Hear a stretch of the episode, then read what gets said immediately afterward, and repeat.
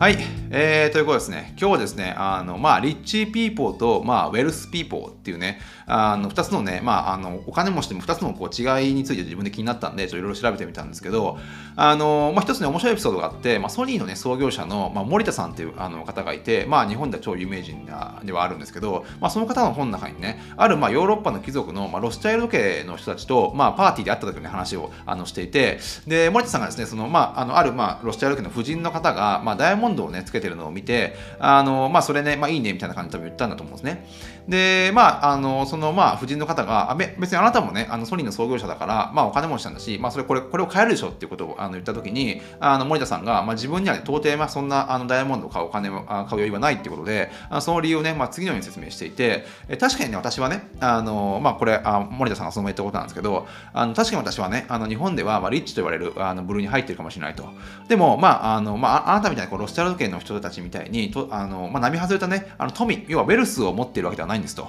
で、まあ、リッチと、まあ、ウェルシーには全く別のもので、まあ、そこには、ね、大きな違いがあるとね、まあ、その、まあ、ロシア領の人に説明したらしいんですよね。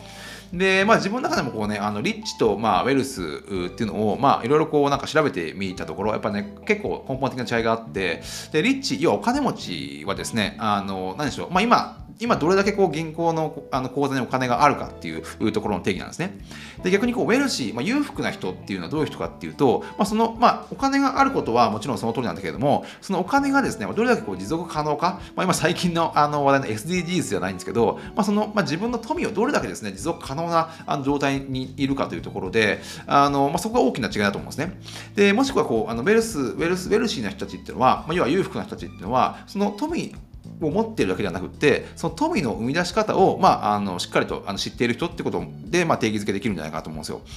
で、まあ、大抵ですね、まあ、あのこれはまあなんかドナルド・トランプか何か言ってたんですけど、まあ、大抵まあお金持ち、まあ、金儲けの本を書く人っていうのは、まあ、裕福なあの億万長者ではなくて、まああのまあ、中途半端なお金持ちの、まあ、100万長者であることが多いと。で、まあ、最近ではですね、本当にこうなんか、あの有料サロンみたいな感なものをね、まあ、日本では特に結構あったりして、まあ、ご親切にですね、まあ、有料サロンでお金の稼ぎ方まで教えてくれるというところで、まあ、やっぱこうね、お金の稼ぎ方っていうのを、まあ、こうなんか、あの本とかね、あのなんだろう、こう、サロンみたいなものを作って商売にしてる人っていうのは、やっぱこう中途半端なお金持ちが多いんじゃないかなっていうのは僕の、まあ別に僕がお金持ちじゃないんでそこはよくわかんないんですけど、まあなんかイメージとしてね、やっぱね、そんな感じがするんですよね。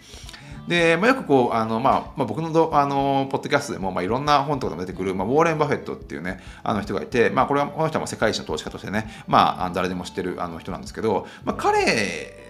の、まあ、こう富に関するというかお金に関する本っていうのは、まあ、これまでですねこう2000冊以上あの販売されてるらしいんですよね。まあ、多分いろんなあの国で多分いろんなあの解釈があって、まあ、その勝手にねその国の著者の人が、まあ、それをねあの、まあ、本にまとめてることも結構多かったりするんですけど、ウォーレン・バフェットがあウォーレン・バフェット自身がですね、まあ、お金儲けについて書いた本っていうのはないんですよね。まあ、彼の自伝みたいなのももちろんあのあって、まあ、彼は別に自分で書いてはないんですけど、まあ、そういったなんか別にお金儲けの話ではなくて、まあ、彼のこうあの自伝みたいなのはあの自分で書いたのはもちろんあると思うんですけど、やっぱこう、こうまあ、お金お金儲けにお金本当のお金持ち要はあの wealthy people っていうのはそのお金儲けについてやっぱ語らないんですよね。まあ、そこがなんか大きなポイントかなと思っていて、で、まあなんか、なんか無駄にこうなんかね、お金をこうなんか自分がもお金持ちみたいなアピールも全くしないと思うんですよ。で、まあ、これ科学的な見解でいけばですね、こうやっぱあの富と、まあまあ、要はそのその人の富と遺伝子っていうのは結構強いね、あの相関関係があるらしくて、年収の半分はね、遺伝で決まるっていうね、話も結構あったりするんですよ。まあ、これ結構残酷な話なんじゃないかなと思うんですけど、まあ、逆にね、半分、半分は遺伝子で決まるけど、逆に半分はですね、自分の力なんとかできるっていう、なんか、あの、ポジティブな考えもできなくはないんですけど、まあ、そういったところもあると。で、実際まあ、この、まあ、 rich、rich people と、まあ、 wealthy people の違い、まあ、根本的なものは何かってね、自分の中でいろいろ考えてみたんですけど、あの、まあ、ヒンズー系、あの、まあ、ヒンズー教の言葉、あの格言で、まあ、人生のね、あの人生の前半の30年が、まあ、その人の習慣を作ると。で、人生の後半の30年が、まあ、その、じまあ、ちょっと言い直しますね。え人生の前半の30年が30年は人があの習慣を作ると。で、人生後半の30年は習慣が人を作るというね、まあ、ヒンズヒンズー教のね、まあ、有名な格言があって、で、まあ、なんだろう、まあ、多分これ結構ね、あのお金持ちと、あの、ただの rich people と wealth people の違いに結構あの関係してくるんじゃないかと思うんですけど、まあ、要はそういう考え方の違いが結構こうね、こうジェネレーション、ジェネレーションでこうね遺伝によってこうそれがね受け継がれていって、まあ、そこでですねあの rich people になるのかあの wealthy people になるのか結構決まってくるらしいんじゃないかと個人的には思うんですよ。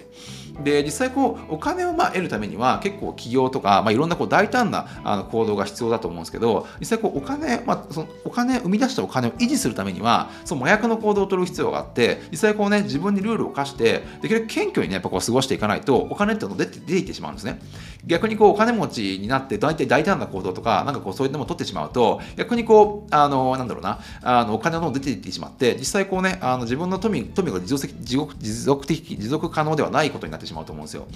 なんでこう逆にねこうあのよく投資なんかで言われるのは逆にあのたくさんの利益を生むこと自体がいいことではないってことで言われるんですね。でどういうことかっていうと実際こう一気にこうたくさんの利益を上げてしまうと逆にこれ調子に乗ってしまってなんかもっとねあのお金を使ったりとかしてしまうと。なんかなんか逆にこうなんかあの小さな利益をちょっとずつちょっとずつ持続的に持っていく。方があのやっぱこう長期的にですね、まあ、富を蓄えやすいっていう話があってでウォーレン・バフェットの話なんかもあるんですけど実際彼のあの生み出した資産の多分95%以上は確か50歳だから50歳以降に作られたものだったらしいんですよ。なんでまあ彼はもう結構なんだあの30代の頃にすでにこう何十億円というお金があったんですが、まあ、それをねそこでなんかあのなんか中途半端にリタイアしてなんか海外旅行とかねゴルフ三昧の仕事をあのゴルフ三昧の生活を送ってたら逆になんか全然あの、まあ、今のね何百兆円とかっていうお金を多分、ね、手に入れられなかったんじゃないかと何百何百兆じゃないやあの何十兆かなあのそんぐらいのねお金を手に入れられなかったんじゃないかと思うんですけど、まあ、実際こうねそういう、まあ、彼のこうなんかあの、まあ、彼のお父さんお父さんがそのお金持ちかよくわかんないですけど、まあ、それでマインドセットをですねどんどんこうあのジェネレーションですねあの世代世代によってそれを受け継いでいくってことが実際こうねあの wealthy people になる一番のあの近道なんじゃないかと思うんですよね。で実際こう、まあ、日々の暮らしがそれ結構影響してるんじゃないかと思っていて日々の暮らしを日々の暮らしをですねお金で暴走暴走させない丁寧なものにすることによって、まあ、お金で買えるものとお金で買えないものつまりこうリッチとウェルスの違いを分かってくるんじゃないかと思うんですよ。なんで実際こうまああのまあねお金があっても買えないものって健康とかあのまあ本当に親友とかそういったものはいろいろあると思うんですけど、まあ、そこの違いを理解することがなんかこうねあの一番こう逆にこうあのお金で買えるものをあのしっかりこう理解するってことになるんじゃないかなと思うんで、まあ、そこはこうなんかリッチピーポーとウェルシーポーの大きな違いなんじゃないかなと思うんですね。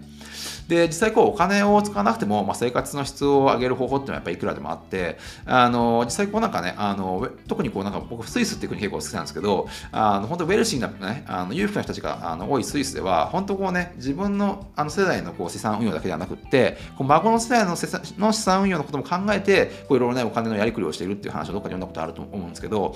で、まあ、実際こうなんかあの年収の半分は遺伝子で決まるっていうことの本当の意味はあやっぱこう日々のねマインドセットがこうねどんどんこう遺伝していってるからあの実際それがねこう年収とかに反映されているんじゃないかなと個人的には思うんですね。なんでこうねあのなかなかこう